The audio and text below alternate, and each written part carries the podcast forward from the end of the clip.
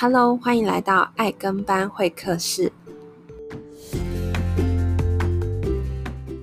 嗨，大家好，欢迎回到爱跟班会客室，我是 Lindy。不知道最近大家有没有在社群媒体上看到很多号称是电商微型创业的广告，或者说你会开始发现你的一些朋友的现实动态转变了，他开始突现，突然出现有一些的广告讯息，例如大概内容可能就是说消费会有回馈金啊，或是电商会让他发大财，你会看到呃一些存折的的。的东西开始出现，然后开始有一些你嗅到好像一些商机。那其实呃，最近爱跟班会客室的粉专其实多了很多的听众朋友来跟我做提问，他们会直接截图问我说：“诶，Lindy，这就是你所谓的电商吗？那这个有风险吗？或是我可以跟我朋友做一样的事情吗？”那与其就是大家这样一个一个问，那我觉得我我们来聊一聊，就是当电商。遇到直销这件事情到底行不行？那今天就是很开心帮大家邀请到我非常敬仰的一个前辈，他本身的背景是呃台湾大学的机械系，然后是英国剑桥大学工程研究所，还有工程技术研究院光电所的科长，哇，很厉害。然后过去也担任过呃一些公司的呃协理等等的。那他现在本身是清快风生活馆创办人，那也是一间公司的股东兼负责人，非常。擅长专案设计跟市场开发。那另外这一集我也会用一些法律的角度来跟大家分析这件事，希望大家可以呃有对于自己心中的疑惑可以得到解答。那我们来欢迎启斌。Hello，Hello，Lindy，呃，大家好哈。那我想很感谢 Lindy 的介绍啦。我自己从国外留学归国以后，就进入科技业服务，已经二十年的时间了。好，嗯、那也因。呃，一直很想尝试一些新的事物，所以一头栽进了品牌的创业跟那个电子商务的领域哦。一晃眼也过了十年哈，所以我想今天很有很高兴能够有这个机会来分享一些我个人的经验跟看法。那不敢说专业，但是期待跟大家有更多的交流跟机会。嗯，谢谢，谢谢。呃，因为想要先问问一下启斌，就是说，因为启斌的整个刚的。我们介绍整个背景是非常觉得让人家觉得哇，有这么多的经验，还有就是在国外的经验。那所以今天特别想要来嗯、呃、邀请你跟我们一起讨论现在很夯的话题。那我们就直接切入重点，就是说嗯、呃，当电商遇到直销这件事情到底行不行？因为我发现最近其实蛮多 YouTuber 或是 Podcast 其实也都会讨论这样子的议题。那因为我们在讨论电商的 Podcast，我们也就直截了当来去谈。所以我比较好奇就是。啊、站在启彬你自己的整个的商业的观察来说，就是为什么直销跟电商这个会碰在一起？是最近的事情吗？还是其实一直以来都有这样子的现象？呃，其实我觉得商业科技、商业跟模商应该说商业模式跟科技一样，然后随着这个工具不断的进步跟呃，就是一直进化，它也在演进当中。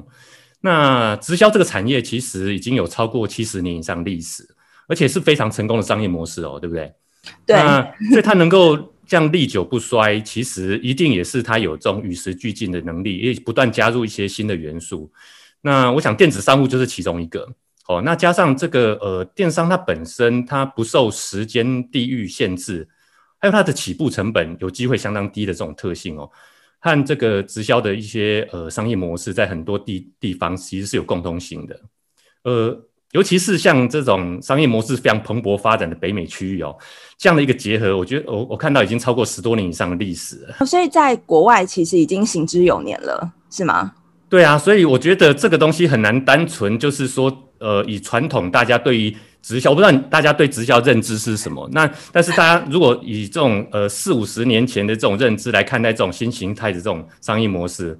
我我个人是觉得啊，不能单看它表面的名称，嗯，更重要是看它跟我们这个生活上的结合程度。对，我不知道讲这样会不会太抽象。呃，我觉得我可以分享一下我自己从小的经验，因为我不确定那样是不是直销。就是有时我记得小时候有一次，我妈就带我去一个工厂，然后呃一个人参工厂，我非常有经印象，因为那个味道很浓郁这样子。然后呢，她就带了很多货回来，然后从此我们家不管早中晚，我们喝的都是人参茶。然后我就会常看到她跟别人分享这个东西，然后开始有一些叔叔阿姨会来我们家，然后好像这个是比较。早期台湾在做直销部分，可能就是单一个产品，然后去开始分享，然后可能中间它会有零售价差，然后 maybe 有一些组织的概念这样子。那可是我看到现在的，嗯、呃，好像有一点不太一样，就是说有一些的直销，呃，有会让人家觉得不太舒服。即便，你觉得为什么直销会让人家觉得不舒服？我举个例子好了啦，哈，我我自己呃，刚才有提到我是从科技业出身的嘛，哈，嗯，那我我举个呃类似像智慧型手机的例子，大家应该就不难理解了，哈，因为呃，我不知道 Lindy 你自己有印象用过的手机，第一只手机是什么型号，你记得吗？Nokia，Nokia 的多少呢？三三一零。哦，你厉害啊！我还记得哎、欸，好恐怖。真的，你是幼稚园的时候用的吗？嗯，没有，大概。那个国中之类的，有点忘记了。Oh, okay. 我我哎、欸，我我自己呀、啊，刚好在科技业的生涯哈，差不多就是从这个 Nokia 三三一零，一直到呃 iPhone 的七左右的这个呃将近快二十年的期间哦。是。那其实呃，如果你你的对于手机的印象停留在这个 Nokia 三三一零哦，或者是这种就是更早以前大家知道所谓的大哥大的那种时时代嘛，就是很大的一只的大哥大的话。你就会觉得就是说啊，这个就是这个就是手机哦。但是其实呃，刚好我自己以前的公司的专案，我呃做这个手机呃手机的一个相机的这个镜头的开发。嗯、那刚开始这个相机镜头刚进来的时候啊，我我都一直觉得这能有什么用？一个手机上一个解析度这么低的一个相机，然后拍照下去以后，根本呃也不会想给传给也也不会想给人家看，印也印不出照片出来，就觉得这个应该是一个废物啊！吼。但是后来，其实随着这个呃手机相机的这个话术的演进，再加上这个、呃、你知道吗？网络能够上传的这件事情，嗯，所以到现在为止，你知道这个智慧型手机已经完全颠覆了大家过去对于手机打电话这种印象。你现在手机拿来打电话，可能只是这个百分之十或二十不到的时间，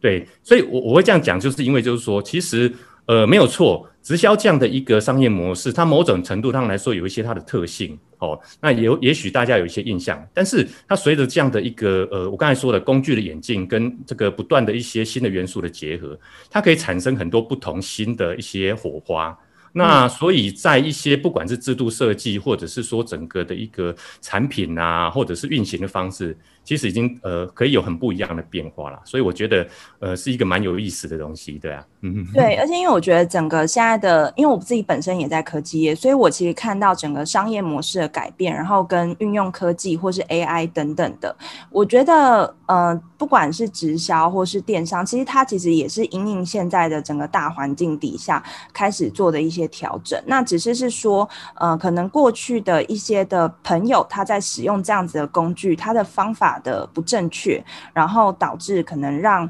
呃一般的民众对于这一块会有一些些的误解，嗯、因为这个让我想到就是像我自己有在加密货币的产业，很多人可能对于比特币可能就觉得它是一个诈骗的工具，可是对我来说，其实它是一个很好做呃资产管理。或是做一些投资理财的一个还蛮好的工具。那其实站在法律的角度，这边我也想要跟大家分享，因为有一些朋友他可能想要做一些，像我们之前有聊过微商或是一些代购的一些法律问题，大家可以去找一下我们之前有分享过，我就用一个法律的见解跟大家分享。那如果你要我用法律的角度来看直销的话，其实我我觉得这个东西在台湾真的蛮成熟的，成熟到就是政府在呃管控上，其实它是有一定的标准，然后跟法规去约束的，所以其实如果你要问我，呃，直销能不能做，我在法律的意见会跟你讲说，去找合法的。嗯、比如说在经济部底下已经有列管了，或是公平交易委员会，他们会嗯、去针对真正的所谓的合法的直销公司去列管。不过当然我们都知道法律是最低限制啦，而且是有一些的东西它并没有办法真的去保障，就是还没有发生的风险，它可能也没有办法先去嗯、说哦这个不能做。所以我想要问一下说，启彬你可以跟我们分享，如果除了合法性以外，有没有什么我们应该要注意的地方？嗯嗯，我我自己蛮认同刚才丁迪说，就是法律只是最低限制这件事情啊，不是因为我自己是科技业，然后然后对于法律这件事情哈看得比较那个一点，但是我觉得的确是因为法律就是当你在这个过程中你会发生一些事情，然后这些事情结能够有一些呃怎么说归纳出一些呃呃结论的时候，他才把这些定成法律，所以他一定会稍微落后一点点，那然后来做一个最低的限制，要不然他会抹杀很多的一些创新的可能性啊。那可能也是我自己是工程背景的关系，我比较会从这个所谓的逻辑的角度来评估跟分析。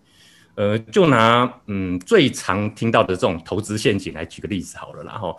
我我们应该对于这种电视偶尔会播报到那种所谓的吸金跟诈骗新闻，应该是不陌生，对不对？他说以投资为名义啦，然后请你拿出一笔钱来去海外挖矿哦，买小岛来盖度假村 这一类的，对不对？对对对。哦，他声称什么？声称一定能够在很短的时间之内让你回本，而且获利翻倍。嗯，那呃，我们经常都是看电视的角度来来看这件事情，但是你如果是当事人，而且你在那个当下你刚好有一笔钱，你真的会觉得你是。找到一个很好的投资理财的机会，不是吗？对不对？但是等到你后来上了新闻，你才知道哦，原来这是一个违法的吸金，或者是说啊，坦白说，我我觉得啦，这个呃，有有一个我还蛮信任的一个很专精投资的朋友跟我说哦，他说一个呃能够保证获利的投资，如果能够年化的报酬率哦，能够有四 percent 就已经非常厉害了。哦，没错，年化哦，意思意思，呃，对，保证哦，保证。那当然，投资机会有很多能够超过这个报酬率啊，但你要能稳定保证持续的这个报酬率，四 percent 就非常厉害了哦。嗯，而且如果他跟你保证说一定呃超过呃多少，比如说八 percent、六 percent 哦，或甚至更高，其实我我不敢说它是合法违法了，但是你呃就投资这件事情来说，你就要有相对于这种的呃高保证获利的时候的一个相对的风险意识啊。哦，那你看，像我刚才说的这种挖小岛或者是买度假村，他如果跟你讲说半年之内哦就能够拿回本金的话，这年化报酬率是多少？诶，交将将近百分之两百，诶，哦，所以对我们先撇开所谓合法不合法的这件事情来说的话，光这样的一个投资报酬率，你有没有相对的风险意识？其实就我觉得就非常重要了。对，就不合理啊，根本就不是合不合法。是是是，所以我觉得为什么我说我是从所谓的逻辑的角度来看这件事情呢？对呀，因为我现在有时候会看到，呃，有人会写说，呃，月收入马上破十万，或是可能甚至浮夸一点，就是百万这一种，而且而且马上可能 maybe 说他才呃经营这样子的生意，可能两三个月，然后他马上就他会秀很多的那种。呃，入账的这种明细，可是感觉很像就是用 Excel 就可以做出来的。对，对，我觉得这种就是还蛮嗯不不不切实际嘛，对不对？对啊，因为我觉得呃特别要注意就是这种所谓的呃后金补前金的商业模式啊，要非常小心。哦，例如呢，怎么样的模式算后金补前金？怎么？它、哦、就是比如说好了，让你投入一笔钱。然后刚就像刚才说的，很短期之内就可以开始让你拿回部分的本金哦，部分对不对？哦，也许是三个月、第三个月或第二个月，马上就拿回，比如说十 percent 或者是呃是二十 percent 哦，所以让你这样预期就可以很快回本嘛，因为也许五五个五月五个月就可以拿回本，所以当你你觉得你就会觉得说，哎，我撑过那段期间之后，我就是赚的，对不对？对哦，但是对，但是你可能很难看这其中间所谓回本或获利的。来源是是是是不是来自于所谓的合理的一些销售或服务产生的利润嘛？哦，对，因为如果像是我可能嗯、呃、邀请启兵跟我一起合作，可是启兵他要合作的时候，他必须得付一笔钱，而这个钱可能我我从中有获利，像这一种模式是不是就有一点点是后金补前金？因为你等于把你的钱给我了。对啊，因为。我我觉得明眼人一听就会知道，就是我们以前常说的，刚才呃不知道我忘了有没有提到，就所谓的老鼠会或金字塔计划了哈。哦。因为对，因为怎么说，它的第一个呃很很多时候它的资讯不够公开透明，让你无法分辨它的获利来源也就算了哦。嗯。但是有一些却很明显的，在它的一些分红模式哦，或者是说你可以看得到它的分红比例有很大的比例是从后面的加入者所交呃所加入的时候缴交的高额的入会费哦。嗯。那那那是。他他他在这个分红模式或利润里面，他就这样子写到了，所以你就会被这种短期回本跟获利的这种吸引之下，有些时候冲昏头了，会觉得就是说，诶，回本时间这么短，那我一定是稳赚不赔的那一个啊，对不对？对，哎，我我其实还有一个判断方式，因为像刚刚启斌讲的这种分红模式，有时候他们其实不会大拉拉的放在他们的网站上。我的意思是说，是你根本查不到，那你要怎么知道？你只能进小房间。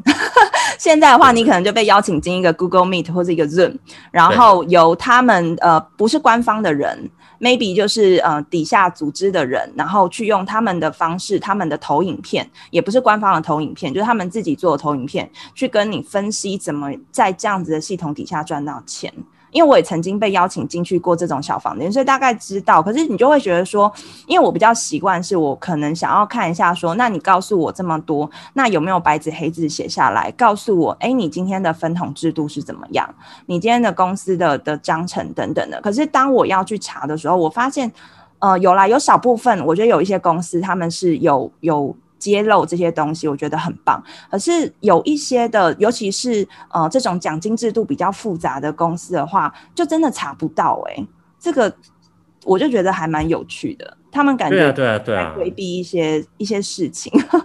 所以所以坦白说，真的啊，资讯是否透明真的非常重要。我我们我们讲那么多，其实我觉得很多人会把这所谓的损益两平的这件事情跟创业的难易混为一谈啊。我觉得创业难或简单是一回事。哦，那那个跟你个人的条件、跟环境的状况等等的有关。哦，但是这个是不是能够一个稳定运行的商业模式，这是一个完全不同的故事，different story 哦。所以我，我我觉得这是一个呃资讯爆炸的时代啦，很多资讯都可以在网络上查得到，但是也也不会言说有些呃网络上的资讯是错误资讯，也有可能哈、哦。我我只能说啦，就是说呃多方收集资讯，好、哦，然后包含就是什么，比如说商品，哦哦商业模式、分润制度。还有一些包含，比如说创办人或主事者的一些理念跟过往历史，这些都是会一个，都是一些蛮重要的判断指标了。哦，那不要单单被这个所谓的获呃利润回本啊，或者是说多多短期之内就可以开始呃获利的这件事情冲昏头。应该呃其实多多看看，然后多多呃就是参考不同的意见，我觉得会是一个呃能够保护自己的一个动作啦。我只能这么说。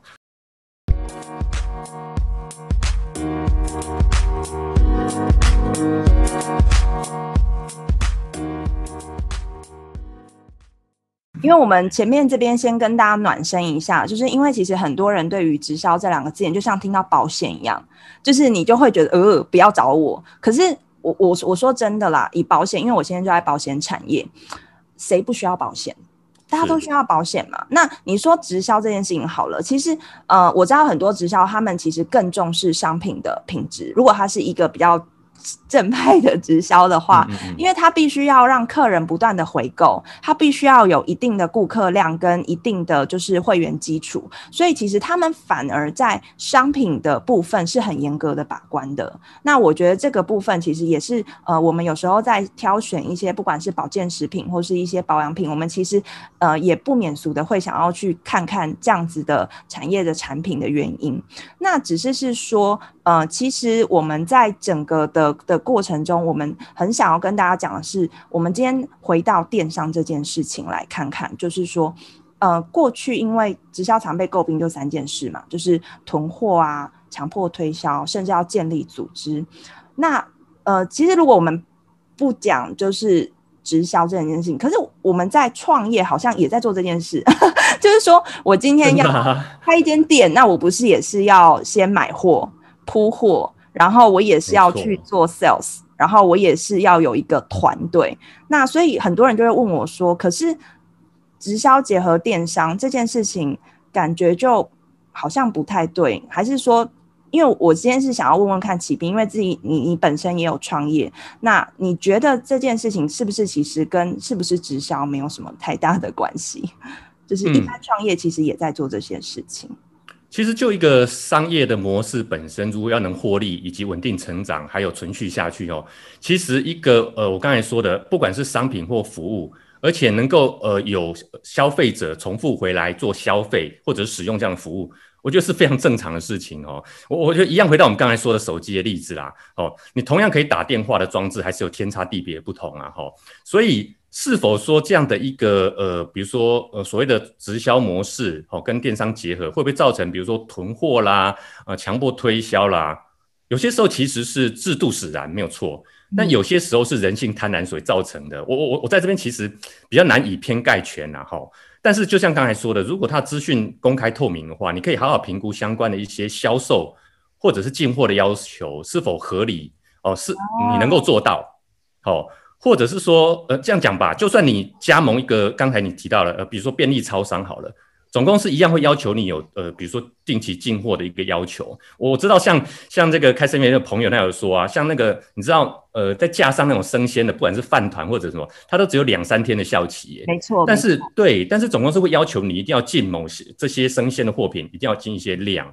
这也是有它的要求啊。哦，我我再举一个我自己品牌创立的例子，我想大家更清楚。我们是一个食品品牌的公司，哦，那轻快风生活馆，大家知道。食品的呃是有保存期限这件事情的，没错、哦。所以为了让这个售价能够合理，所以我们一定有制造一个批量，一个最小的批量的要求。哦，那所以其实，在创业的起步初期，如何能够让这种所谓的销售量，好、哦，以及我们的生产能够达到平衡，以至于就是说这个价格，而且是消费者能够接受的，其实这个这个就是我们生意能不能起步跟存续的很大关键。所以在这时间点。嗯难保会有一些呃，比如说你的存货或者是什么，会可能在一定期限之内已经过期了，或者是什么。所以，我我觉得啊，创业者其实就是不断在解决这些问题不过程本身。所以我我认为这是合理的。那、嗯、我觉得要不要这样看？就是我刚刚讲到三个部分：囤货、推销跟建立组织。呃，我觉得可能是我看到蛮多做做直销的朋友，或是他做电商的朋友经营的不错，是因为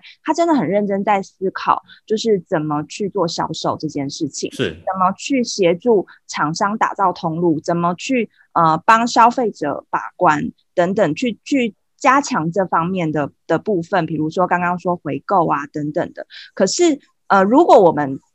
忽略掉前面这个了，我们只 focus 在如何建立组织，那这个事情上好像就有一点本末倒置。就像我今天开一间店，我不可能就是一直 hire 员工啊，我一直扩大我的员工，然后可是我的东西都没有卖出去，然后可是却号称说我是一个很庞大的一个体系，这样好像也是。有点奇怪的，所以人多不一 不一定是好事，这样子。对对对，所以呃，为什么我刚才不敢说以偏概全的原因就是这样，就是说，其实每个人有每个人，有些时候这些呃状况会造成跟个人的呃，比如说我刚才说人性的贪婪也是有所关系的啦，哈。那、嗯、所以呃，销售啦，呃，努力做销售服务，以至于就是说能够让这些商品产生利润，我我想是这个商业模式本身背后本来要驱动的一个动力之一。好、哦，那至于说囤货或强迫推销，真的，呃，有些是制度使然，让你一定非得要不断的囤货，或者是强迫去推销，你才有机会获利。那我觉得这就这就有要注意的地方了。但是如果他的在这边的一些设定，比如说总公司要求的进货要求，或者是说在呃在销售这个部分，其实没有没有所谓的强迫推销的这样的一个呃要求的话，其实我觉得这个这个是非常合理的。就就就呃像刚才说的所有的商业模式一样哈，但是。建立组织当然是这个所谓的直销，或者是很多组织行销一个很特别的一个点呐，哈。那它是一个透过所谓的合作来杠杆彼此时间跟影响力的一个方式嘛，哦，所以这也是为什么呃能够让一群小金呃小小虾米能够跟大大金鱼平起平坐，或者是打败大金鱼的一个一个呃原因。所以呃，但是。加盟连锁产业如此啦，跨国性的大企业也是如此。你必须要有一定的人员跟组织哦，能够来来去做到一定的影响力，尤其这个所谓消费的一个影响力。没错。所以呃，这这条路是必须要走的哦。那因为你要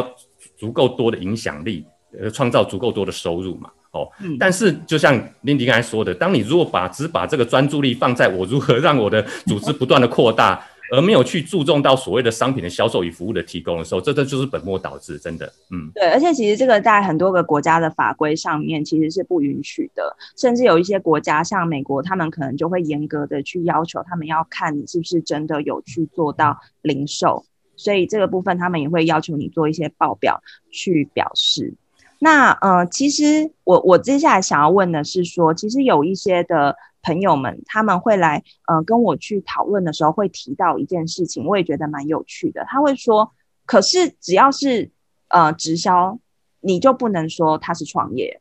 因为呃你并不是自己白手起家去做这件事情，你不是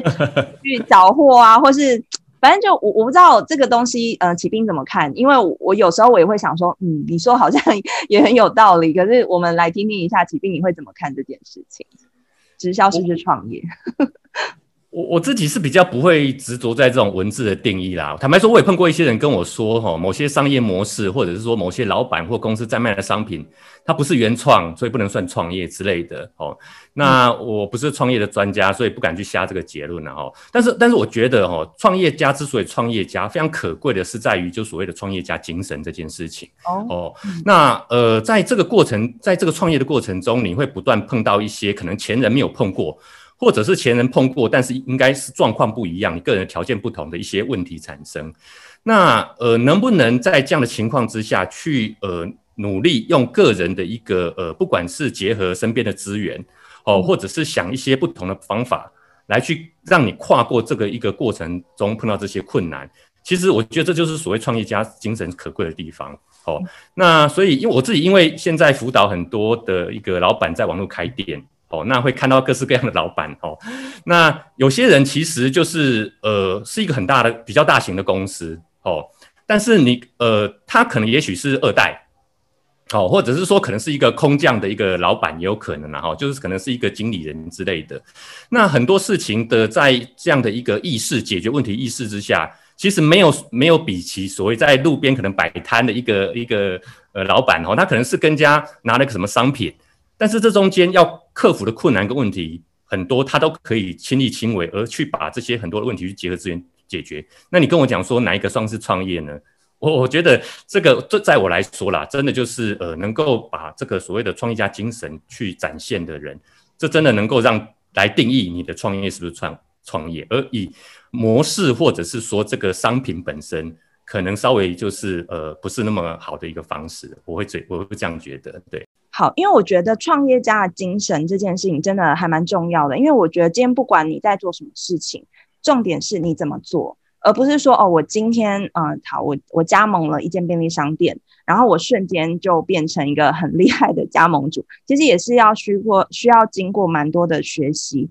然后需要调整，然后去找到一个方法。所以我觉得启斌刚刚讲的创业家精神是非常重要。那最后，其实我想要，呃，借由就是启兵的经验，还有因为刚刚有提到，就是现在启兵的工作团队也也蛮多去协助很多的老板，呃，去做数位转型，然后或是有协助蛮多的创业家在这个部分上蛮蛮棒的成绩。所以，呃，想要问一下，因为我们其实蛮多的听众朋友，可能现在他正在思考的事情是说，哎，那。嗯，既然你们刚刚讲直销没有问题，对，我我们其实没有在觉得说它到底是好或不好，我们一直强调就是说，在整个的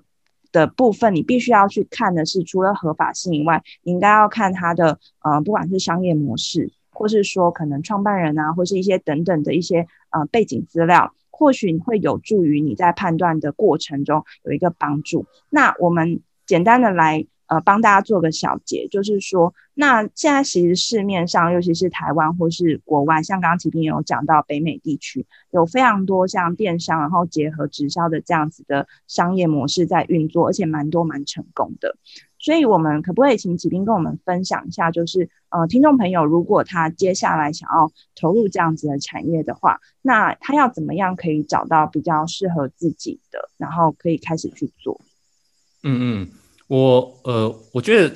在我们前面有提到，我自己觉得第一个很重要，当然就是你在评估的这一家呃，不管是呃公司或者是商业模式，或者是呃呃各种各样的机会来说的话，一个资讯公开透明很重要。我们再说一遍，好，那所以每个人的不然都找不到啊。我想说，都你在讲，那可是为什么我从不管是你们公司的官方网站。或是呃，像其实很多微商真的完全连公司在哪都不知道哎、欸，然后我想说，那我我到时候如果真的有状况，我应该要跟谁去求偿 嘛？对，所以我觉得这个部分，对，第一个我觉得公开透明非常重要。对，那但是毕竟也是我们自己想要去投入、投投身一个事业哈，所以我们自己也有一定的责任跟呃所需要做的事情哦，去去做的功课啦哈。因为每个人的条件跟需求毕竟都不太一样哦，所以呃多花时间去评估与收集资讯哦，包含产品呐哈，或者是服务本身的一些呃，它是因为刚才说了，产品跟服务是任何商业模式的根本呐。哦，所以亲身体验一下这个产品跟服务，看自己是否认同哦。我不敢说说你是不是很喜欢哦，因为坦白说，我我一直跟很多的身边想要创业的人说哈，你喜不喜欢这个产品本身，有些时候呃，不见得是那么的呃，怎么说绝对哦，因为重点是这样的一个服务跟产品本身会存在，是不是有这样的市场，是老板在想的事情哦。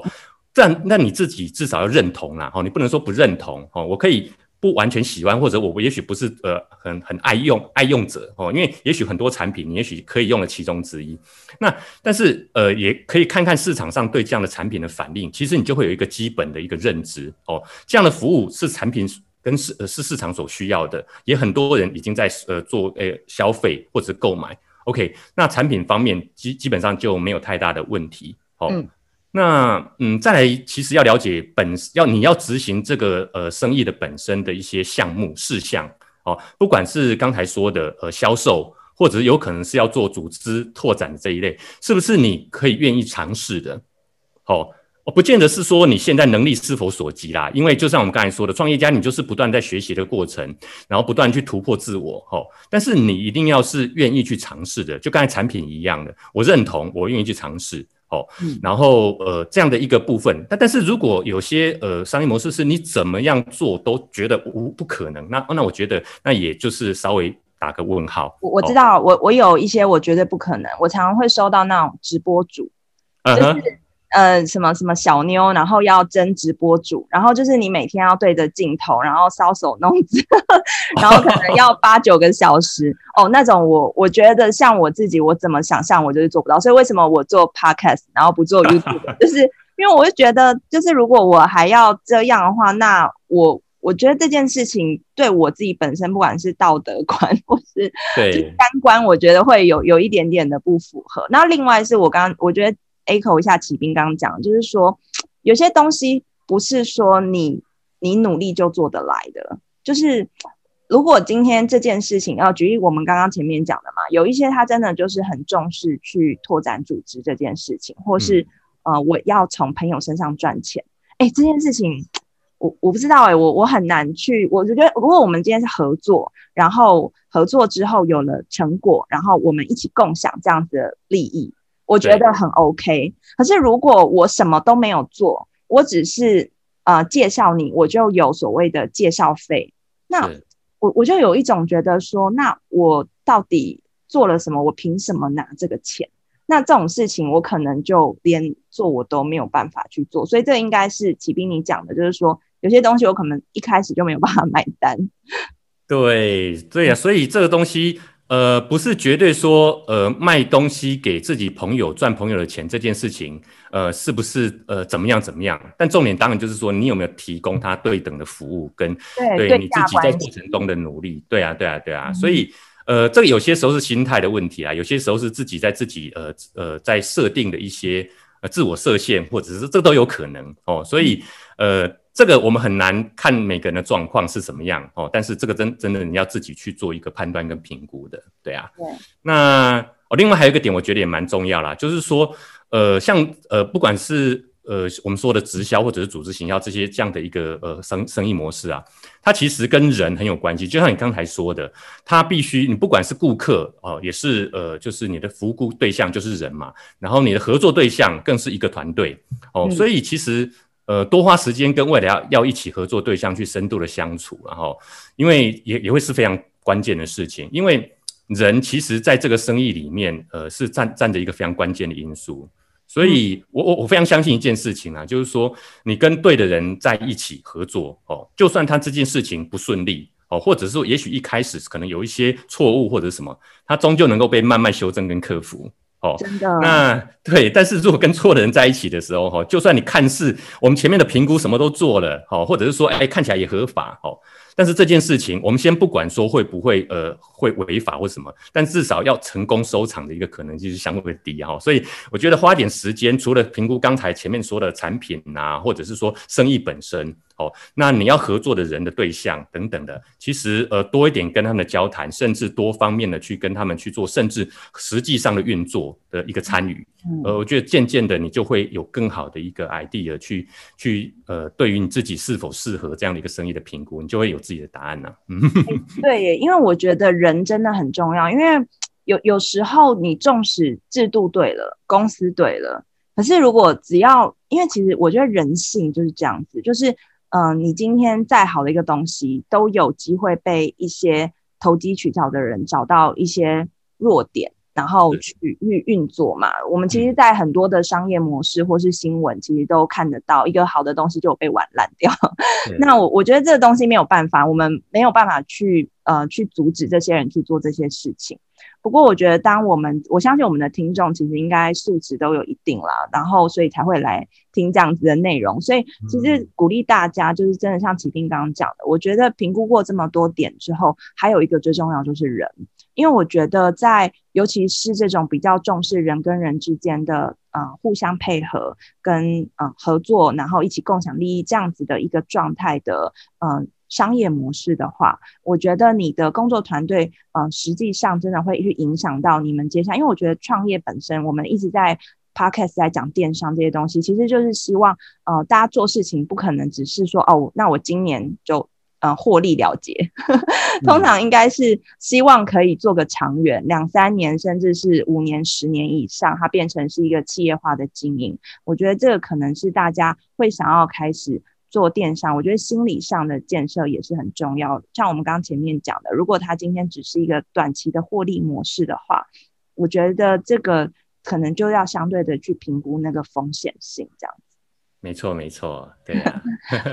那我觉得这样很开心哎，就是可以邀请疾病跟我们做这些呃深入的分享。因为其实我之前一直在犹豫要不要讲这些比较直接的主题，是因为呃一开始本来这个 podcast 的设定是比较偏法律，我们就是一个比较第三方客观的角度去带大家看很多事情。那只是是说，因为这阵子真的我我自己本身有在公部门协助一些呃。案子就是一些刑事案件。那昨天其实我也是解决了两个案子。那这个部分我常常会听到很多人被诈骗，然后投资的陷阱，然后甚至是我们今天讲到直销这一块，其实非常非常多的纠纷。那我我不可能永远在处理大家就是真的遇到事情后的纠纷，然后教你怎么去用法律问题解决。所以我想了很久，我就想说啊，不行，我一定要来做这一集。可是做这个内容，其实说真的会有一点点的很怕踩到某一些人的。玻璃心，